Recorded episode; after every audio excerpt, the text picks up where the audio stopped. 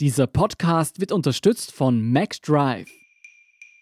Ich bin Jolt Wilhelm, das ist Thema des Tages, der Nachrichtenpodcast vom Standard.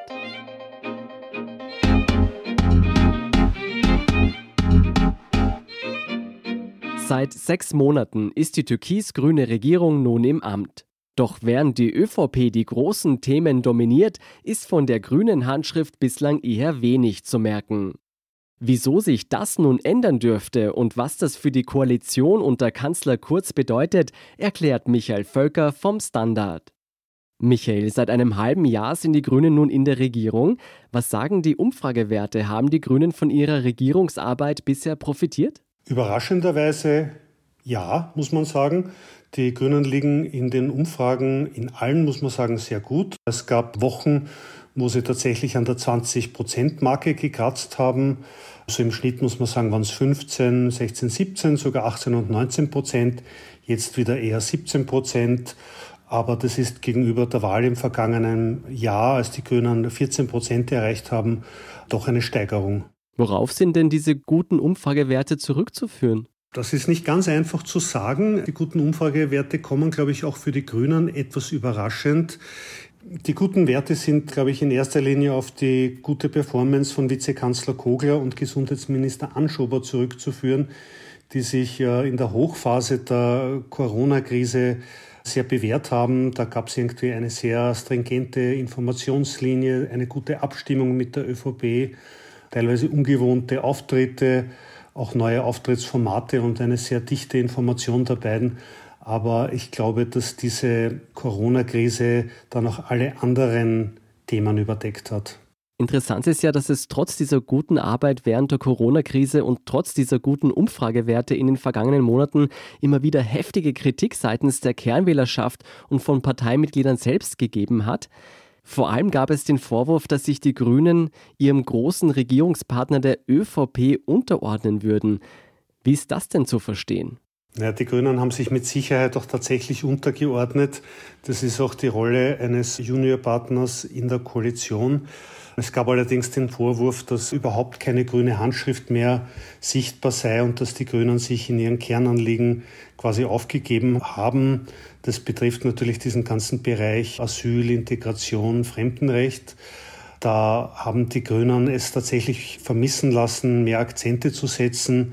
Ich glaube aber auch, dass die ÖVP da einfach mit der Betonmischmaschine vorgefahren ist den türkisen Beton abgeladen hat. Da war es extrem schwer, sich zu wehren. Da kamen die Grünen de facto nicht mehr zur Geltung. Und jetzt erkennen die Grünen, glaube ich, auch selbst und haben einfach diese massive Rückmeldungen von ihren eigenen Leuten bekommen, dass da eine Unzufriedenheit besteht. Diese Unzufriedenheit merkt man in erster Linie in den sozialen Medien, wo das irgendwie schon sehr intensiv diskutiert hat. Aber wenn man sich jetzt wieder die Umfragewerte anschaut, muss man sagen, dass das natürlich eine Diskussion in der Blase ist. Mhm. Die Corona-Krise ist ja ziemlich bald nach dem Regierungsantritt ausgebrochen. Hätte es denn in diesen ersten Monaten überhaupt Möglichkeiten gegeben, sich stärker für grüne Themen einzusetzen? Das Kernanliegen der Grünen war ja, dass sie ihrem Ruf als Umweltpartei hier gerecht werden. Also da ging es weniger um Menschenrechte und um das Einsetzen für Flüchtlinge, sondern die Grünen selbst haben den Fokus ganz klar auf das Umweltthema gelenkt. Und da hätte es natürlich eine ganze Reihe von Möglichkeiten gegeben. Da wäre die zuständige Ministerin Leonore Gewessler mit ihrem Ressort kompetenzmäßig eigentlich auch ganz gut aufgestellt. Aber diese Themen waren dann schlichtweg einfach nicht mehr gefragt und gingen in der Corona-Krise komplett unter. Ist die Corona-Krise allein schuld oder warum haben die Grünen, denkst du, ihre Chancen bisher nicht besser genutzt? Die Grünen sind mit Sicherheit auch von der ÖVP überfahren worden. Die ÖVP ist seit 40 Jahren ununterbrochen in der Regierung. Die Grünen sind das erste Mal auf Bundesebene in der Regierung. Da fehlt ihnen einfach auch die Erfahrung von den, glaube ich, 26 Abgeordneten, die die Grünen im Augenblick im Parlament haben ist Clubchefin Sigi Maurer die einzige mit Parlamentserfahrung, also mit Erfahrung im Nationalrat. Mhm. Alle anderen Abgeordneten sind neu in dieser Funktion und da, glaube ich, braucht es einfach auch einen Lernprozess, um die ÖVP zu verstehen, um die Koalition zu verstehen, um das Regierung zu verstehen und um sich hier da nicht ständig austricksen zu lassen. Gibt es Anzeichen oder Beispiele dafür, dass die Grünen jetzt nach diesen kritischen Stimmen etwas an ihrem Regierungsstil ändern werden? Ja, auf alle Fälle. Also ich glaube, das neue Motto der Grünen dieser Tage ist, dass sie sich abgrenzen müssen. Also die Abgrenzung wird jetzt ganz groß geschrieben.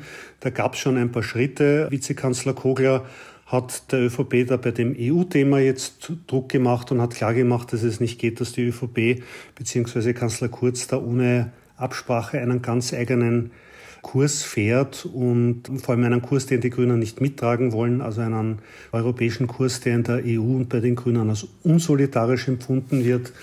Dann gab es die Geschichte im Justizministerium, wo Ministerin Alma Sadic den Sektionschef Pilnacek mehr oder weniger entmachtet hat und der gilt als Vertrauensmann der ÖVP im Justizressort, der ihren Zugriff da sicherstellt und auch die Bestellung von Brigitte Ederer in den ÖBB-Aufsichtsrat hat für massive Verstimmung bei der ÖVP gesorgt. Und das war so ein bisschen ein Befreiungsschlag und hat auch dazu geführt, dass man gemerkt hat, das kommt eigentlich ganz gut an bei der Basis. Die Grünen sind da gefeiert worden dafür, dass sie ein bisschen Widerstand gegen die ÖVP leisten. Und ich glaube, das führt dazu, dass sie jetzt versuchen werden, sich noch viel stärker abzugrenzen, auch auf Kosten des Koalitionspartners. Was denkst du denn, in welchen Bereichen könnte es in Zukunft vermehrt zu Spannungen mit der ÖVP kommen, wo die Grünen ihre Handschrift vielleicht deutlicher machen können? Ein Bereich, wo es permanent Spannungen gibt, ist der Asylbereich.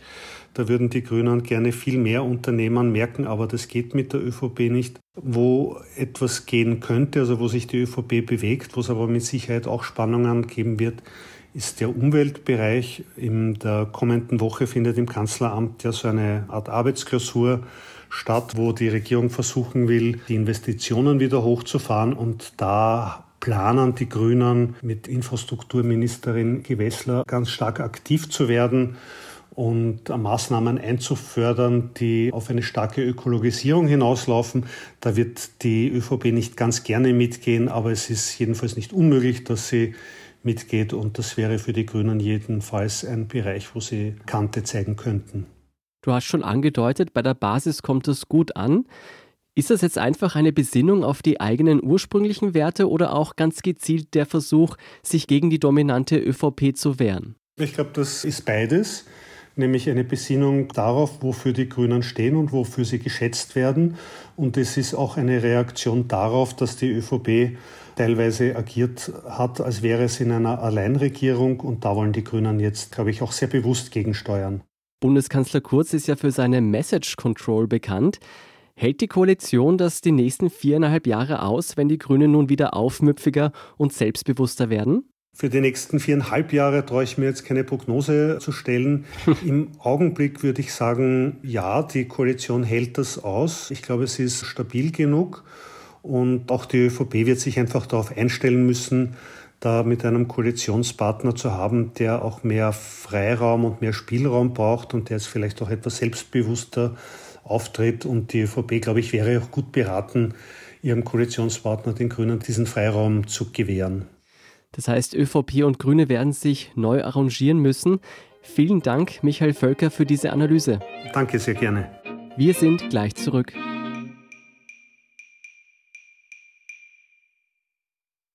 Wenn du endlich wieder einen Big Mac genießen willst oder du gerade im Auto unterwegs bist, dann stell dir vor, McDonald's bringt's jetzt wieder. Mit kontaktloser Übergabe zu dir ins Auto und kontaktloser Lieferung zu dir nach Hause. It's good to be safe mit McDrive und McDelivery. Und hier ist, was Sie heute sonst noch wissen müssen. Erstens, seit Beginn der Corona-Pandemie sind weltweit mehr als 400.000 Menschen infolge einer Covid-19-Erkrankung gestorben. Aktuell verzeichnen einige Länder wieder steigende Ansteckungszahlen. Mit ein Grund dafür sind die zahlreichen Massendemonstrationen gegen Rassismus und Polizeigewalt. Gesundheitsminister Rudolf Anschober hat am Montag nun zu einem runden Tisch geladen. Ziel der Vertreter der Stadt Wien, der Exekutive sowie der Gesundheitsbehörde und der Veranstalter ist der bessere Gesundheitsschutz bei Protesten. Zweitens, eine Studie der Johannes Gutenberg Universität Mainz hat die Schutzwirkung von Masken gegen das Coronavirus bestätigt. Die allgemeine Pflicht zum Tragen eines Mund-Nasenschutzes, zum Beispiel beim Einkaufen oder in öffentlichen Verkehrsmitteln, trage deutlich zur Eindämmung der Corona-Pandemie bei. Drittens, die SPÖ Wien und Bürgermeister Michael Ludwig haben am Montag ihr Wahlkampfprogramm vorgestellt. Die SPÖ möchte bei der Wien-Wahl im Herbst mit klassisch sozialdemokratischen Themen punkten. Dazu gehören gratis Ganztagsschulen, neue Primärversorgungszentren, neue Medizinzentren und eine Pflege- und Lehrstellengarantie. Und viertens, nach dem Tod des Afroamerikaners George Floyd soll die Polizeiarbeit in der US-Großstadt Minneapolis völlig neu organisiert werden. Der Stadtrat beschloss, die örtliche Polizeibehörde komplett aufzulösen und eine neue Struktur für die Polizeiarbeit zu schaffen. In dem Gremium habe Einigkeit darüber geherrscht, dass die Polizeibehörde nicht reformierbar sei. Auch in New York und Washington wurden Gesetzesvorlagen für eine Reform der lokalen Polizeibehörden angekündigt. Am Sonntag kam es erneut zu Protesten. Mehr dazu und die aktuellsten Informationen zum weiteren Weltgeschehen liefert Ihnen wie immer der Standard.at. Um keine Folge von Thema des Tages zu verpassen, abonnieren Sie uns bei Apple Podcasts oder Spotify. Unterstützen können Sie uns mit einer 5-Sterne-Bewertung und vor allem indem Sie für den Standard zahlen. Alle Infos dazu finden Sie auf abo.derstandard.at und dst.at/supporter. Danke für Ihre Unterstützung. Ich bin Jolt Wilhelm, Baba und bis zum nächsten Mal.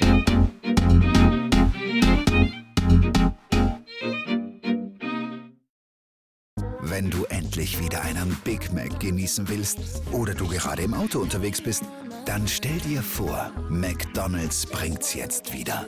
Mit kontaktloser Übergabe zu dir ins Auto und kontaktloser Lieferung zu dir nach Hause. It's good to be safe mit McDrive und McDelivery.